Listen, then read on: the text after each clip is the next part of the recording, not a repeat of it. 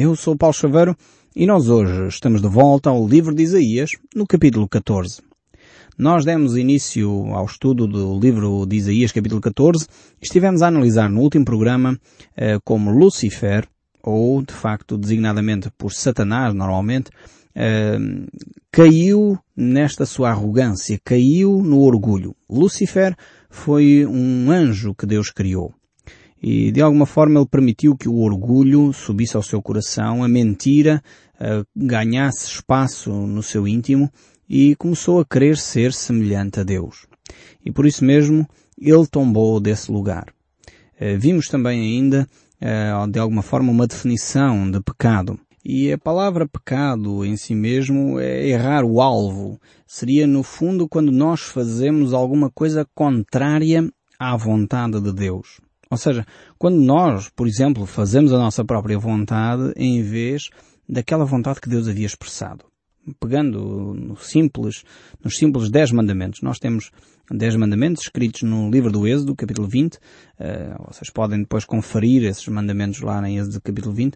Mas temos lá mandamentos que Deus nos dá e que nós deveríamos uh, viver. Por exemplo, uh, pegando num só dos mandamentos, talvez aquele que poderá ser útil para nós como povo português. A Bíblia diz claramente, não fareis para vós imagens de escultura, nem do, dobrareis os joelhos diante dela. A pergunta é, tenho feito eu a vontade expressa de Deus? Não tenho feito imagens de escultura? Ou a congregação onde eu me reúno o grupo religioso que eu frequento uh, tem imagens de escultura. Fez, criou bonecos. Tem bonecos de madeira ou de barro ou de outro material qualquer. A Bíblia é muito clara sobre isto. Agora a pergunta é, estou eu a viver a vontade expressa de Deus ou estou a viver a minha opinião? Aquilo que eu quero, aquilo que eu acho, aquilo que me ensinaram e que para mim faz algum sentido. Realmente é isto que se trata de ser ou não a vontade de Deus. E quando nós falhamos na vontade de Deus, a Bíblia chama de pecado. Pegando num outro exemplo, talvez a mentira. Se a Bíblia diz para eu não mentir, quando eu digo uma mentirinha, por exemplo, o meu chefe uh, vê-me chegar atrasado e pergunta-me porquê é que eu cheguei atrasado. Eu, em vez de dizer que fiquei a dormir, porque isso fica mal, adormeci, o despertador, eh, não ouvi o despertador, digo, ah, foi o transporte público, estava muito trânsito e damos assim uma desculpa meio esfarrapada, mas como é mais, enfim, mais normal, menos agressiva, não, pelo menos não vou ser chamado de preguiçoso, não é? E em vez de dizermos a verdade, dizemos uma mentira. Isto é sair da vontade de Deus. Deus disse expressamente para eu não mentir. Não devemos falar falso testemunho. E então quando eu minto, estou a sair da vontade de Deus. E a Bíblia chama isto pecado, exatamente. Então vemos aqui que Satanás claramente pecou. Ele pecou porque se centrou na sua própria vontade e não na vontade de Deus. Ele eh, descreve neste capítulo 14 eh, realmente vários, vários eus. Eh, Satanás centrou-se em si próprio. Ele é as cinco vontades de Satanás, podemos dizer assim. Satanás tinha vontade uh, e própria e ele define cinco coisas que ele gostaria que acontecesse. E ele diz, eu subirei aos céus. Eu exaltarei o meu trono acima das estrelas. Eu me assentarei no monte da congregação. Eu subirei mais alto que as nuvens. Eu serei semelhante ao Altíssimo. Estas eram as cinco vontades que Satanás tinha uh, descritas no seu programa, podemos dizer assim, no seu programa político. Estas eram as suas cinco vontades, os seus cinco desejos, aquilo que ele queria realizar. E foi exatamente isto que Deus não permitiu. Ele orgulhou-se, pensando que, ao pesar de Deus lhe ter dado uh, inúmeras responsabilidades, ele pensou que poderia ser igual a Deus, poderia ser semelhante ao Altíssimo. E desde sempre Satanás tem procurado incutir, inclusive no próprio homem, esta atitude. Se lembrarmos e recuarmos ao livro do Gênesis, à criação do homem, vemos que foi exatamente também neste ponto que o homem caiu.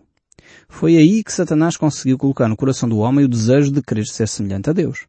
E infelizmente alguns de nós temos alimentado este, esta fantasia, temos alimentado esta ideia, que algumas pessoas chegam a ter algum poder e pensam que são semideuses. São presidentes de uma junta de freguesia, são presidentes de uma câmara, são padres numa paróquia, são pastores numa igreja, são talvez líderes desportivos de um clube qualquer da terra e acham que são semideuses. Eu farei. Eu serei semelhante ao Altíssimo. Eu tenho o poder de decidir sobre a vida de A, B ou C. Realmente nós precisamos de pôr a mão na consciência. Precisamos de entender que este tipo de atitude de arrogância e de orgulho tem prejudicado muita gente à nossa volta. Tem-nos centrado em nós próprios e não nos tem dado a razão para nós entendermos o que estamos a fazer e trazer o benefício aos outros. Foi assim que Satanás caiu, foi assim que Satanás desenvolveu o seu orgulho e por isso ele foi julgado. E a Bíblia mostra claramente que Deus criou de alguma forma uh, o lago de fogo e enxofre para julgar a Satanás e aos seus anjos que o seguiram. Não foi para o homem, mas eu espero que cada um de nós tenha discernimento suficiente para não ir atrás destas mentiras que Satanás tem levantado. Estas mentiras que o levam e o conduzem à perdição. E ele quer levar com ele uh, muitos milhares de pessoas. Que cada um de nós tenha a humildade suficiente para perceber que precisamos de Deus. Precisamos de Deus para o nosso dia a dia. Precisamos de Deus para tomar decisões acertadas. Precisamos de Deus para nos livrar desta perdição, deste orgulho, desta centralidade no eu mesmo. E colocar os nossos olhos, talvez na nossa esposa, talvez nos nossos filhos, talvez no nosso marido, nos nossos vizinhos, nos nossos familiares, e começarmos a perceber que eles são importantes. No fundo, aplicar aquilo que Jesus Cristo nos ensinou, que é amar o próximo como a nós próprios. Quando nós fizermos isto, meus caros, este país vai ficar virado do avesso. Quando nós amarmos o próximo como a nós mesmos, realmente esta nação não será a mesma. A economia vai explodir uh, de lucro porque nós vamos começar a pensar no cliente em primeiro lugar, em vez dos nossos lucros fáceis. Não vamos querer enriquecer do dia para a noite, porque vamos pensar que este cliente está aqui para eu poder ajudá-lo a adquirir um produto que seja razoável para a sua bolsa e que satisfaça aquilo que ele pretende. E por isso não vamos estar a enganar a pessoa, não vamos mentir acerca daquilo que ela está a comprar e vamos perceber que vale a pena caminhar na verdade. Porque quando eu falo a verdade, aquele cliente vai pensar, próxima vez, quando eu precisar de outra coisa, eu vou falar com aquele vendedor, porque ele falou-me a verdade. Ele mostrou-me os prós e os contras. Mostrou-me realmente aquilo que é vantajoso naquele produto. E eu estou satisfeito.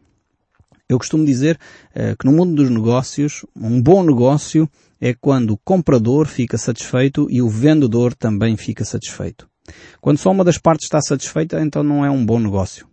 E eu creio que quando nós começamos a amar o próximo, isto tem implicações no mundo dos negócios, tem implicações no mundo da família, tem implicações nas nossas relações com os vizinhos, tem implicações em todo lugar. E é isto que Deus quer estabelecer na Terra, é esta vontade que Ele quer ver expressa na nossa nação. Que nos amemos uns aos outros e nisto então os outros conhecerão que somos discípulos de Jesus. Voltando aqui ao nosso texto bíblico, eh, gostaria de ver aqui este verso 28 que diz que no ano em que morreu o rei Acás foi pronunciada esta sentença. Realmente é, esta sentença é declarada, é dada no ano em que morre este mau rei que foi Acás. Acás reinou cerca de 16 anos em Judá. E o povo ficou satisfeitíssimo com a morte deste mau rei. Infelizmente, eh, alguns líderes são assim. Eh, deixam pouca saudade quando saem. E antes, pelo contrário, quando saem é um alívio. Porque o procedimento deles foi de facto destrutivo. E este rei Acaz foi exatamente um destes exemplos. Foi um homem mau, um homem que sacrificou a sua família, um homem que sacrificou o povo, aumentou os impostos, destruiu a moral de um povo que estava animado uh, por seguir a Deus com o rei Uzias, que era avô deste, deste senhor, e quando ele morre, o povo fica, enfim, declara uh, um grito de alegria e de alívio pela morte deste homem. Sinceramente espero que os nossos políticos não inspirem em nós uh, tanto alívio quando se vão embora como este rei Acás. Realmente precisamos de líderes, líderes da nossa nação, que sejam líderes que pensem no povo, que amem o próximo, mais do que a si próprio, mais do que o seu poder, mais do que o seu cargo, mais do que o nome de um partido político, mas que amem realmente o povo português e amem o desenvolvimento desta nação. Quando tivermos líderes assim, certamente o nosso país vai experimentar algo que eu creio que já há séculos não experimentamos. Mas voltando aqui ao texto bíblico, o verso 29 continua a dizer, Não te alegres tu, toda a Filistia, porque está quebrada a vara que te feria, porque da estirpe da cobra sairá uma áspide, e o seu fruto será uma serpente voadora. No fundo, Deus está a alertar o povo para o cuidado. O problema não é só os líderes. No fundo, é o que Deus está a dizer aqui, por outras palavras. Ou seja, o povo, eh, de alguma forma, tem um líder desta natureza, porque também o povo tem o seu caráter corroído. E no fundo o que Deus está a dizer é que se um líder não é grande coisa, muitas vezes é por causa do povo também não ser grande coisa em si mesmo. E atenção, porque um mau líder não é necessariamente sucedido por um bom líder. Às vezes aquilo que é um alívio, o povo estava a suspirar de alívio, pensar que poderia uh, ser de facto uma coisa boa, na realidade ele está a dizer cautela, vigiem sobre a própria conduta do povo para que o próximo líder seja pelo menos um pouco melhor. Mas isso é necessário que o caráter do povo então seja renovado também. Temos aqui, de facto, eh, este segundo julgamento que recai sobre a Filistia. Eh, no fundo é aquilo que nós conhecemos como a Palestina, aquela região onde Israel eh, tem o seu território. Então chegamos ao capítulo 15. Agora estamos mais um passo à frente e neste capítulo vamos encontrar uma terceira sentença, e esta é contra uh, o país de Moab. Na realidade, temos uh, três capítulos que tratam do povo moabita aqui. Uh, no tempo de Davi, Moab era um grande reino. É preciso enquadrar este, este aspecto de uma forma histórica. Era um grande reino, e apesar de não ter talvez um, a importância do Império Babilónico ou do Império Assírio, na realidade, eh, os Moabitas eram de facto um povo que tinha ainda uma preponderância grande ali no crescente fértil, naquela região. Temos que relembrar que os Moabitas eram ainda descendentes de, eh, de Ló, portanto da família de Abraão. Não sei se está lembrado, voltando ao livro do Gênesis, eh, Ló era sobrinho direto de Abraão, era filho do irmão de Abraão. E então este, estes Moabitas, portanto, eram filhos uh, diretos uh, de Ló. E isso está descrito uh, no livro do Gênesis. E vemos como este povo moabita sempre esteve muito próximo, como é óbvio, como primos diretos de Israel, digamos assim, estavam sempre muito próximos de Israel. Nós temos um livro na Bíblia, inclusive, que trata de uma pessoa vinda de Moab. Não sei se você sabe, isto quase dava um concurso bíblico. Uh, era interessante ver qual a resposta que você dá a esta personagem. Qual é a personagem, o livro da Bíblia que trata sobre o povo de Moab? E a resposta é fácil, é Ruth. Nós temos o livro de Ruth no Velho Testamento que nos mostra que Ruth era uma moabita, era uma mulher que vivia uh, nesta nação. Ela casa depois com Boaz e esta mulher Ruth uh, dá origem à linhagem de Davi, e depois, consequentemente, uh, à linhagem de Jesus Cristo. Portanto, os Moabitas estão ligados, ainda que em linhagem direta, com a pessoa de Jesus Cristo. Por isso mesmo Deus dá muita atenção a esta nação. Temos aqui uma nação que deveria caminhar com fidelidade, com compromisso com Deus, porque tinha todas as bases para que isso acontecesse. No entanto, Moab era um amigo que era infiel. Era um amigo em quem Israel de facto não podia confiar. Ainda que à partida deveria ser alguém próximo dos israelitas, como já disse, Ló era sobrinho de Abraão e Abraão foi pai da nação de Israel. Então é de facto aqui algo que nos leva a ponderar sobre a importância das relações familiares. Por um lado, e ao mesmo tempo sobre a fidelidade que devemos ter aos laços familiares. Por isso mesmo Deus aqui vai trazer algumas reflexões sobre esta nação, a forma como eles se deveriam conduzir. Eles tinham todas as condições para seguirem a Deus e não o fizeram por opções que foram fazendo ao longo da constituição da nação e por isso mesmo uh, vemos que era necessário uma correção da parte de Deus, porque Deus não amava só a nação de Israel. Atenção, às vezes quando nós olhamos para o Velho Testamento pensamos bem, Israel é o centro das atenções, como tal, Deus só vai falar à nação de Israel, mas não é verdade. Vemos aqui, eh, exatamente, Deus a falar à, à nação de, de Moab, exatamente porque Deus ama, Deus importa-se com esta, com esta nação.